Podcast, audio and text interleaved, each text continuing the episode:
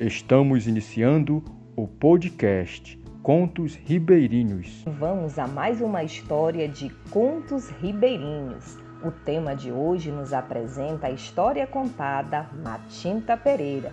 Neste podcast, vamos ouvir um conto bem paraense presente no imaginário caboclo, conhecida como a Bruxa da Amazônia. Fique ligado na história de hoje. A Matinta Pereira é uma lenda que segue viva.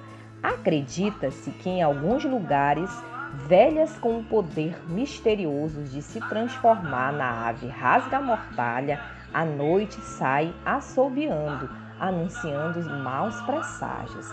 Para não acontecer nada de ruim, o caboclo corajoso oferece tabaco e no dia seguinte, uma senhora vestida em trapos bate na porta em busca do fumo prometido. A Matinta Pereira é um ser bastante conhecido, que possui um assobio assustador e que se revela de diferentes formas aos moradores da região amazônica. Tem quem diga que ora é pássaro e ora é gente. E geralmente, quando vira gente, aparenta ser uma senhora bem velha que sai às ruas pedindo café, tabaco e outras especiarias. Essa foi a história de hoje. Você acabou de ouvir o conto da Matinta Pereira.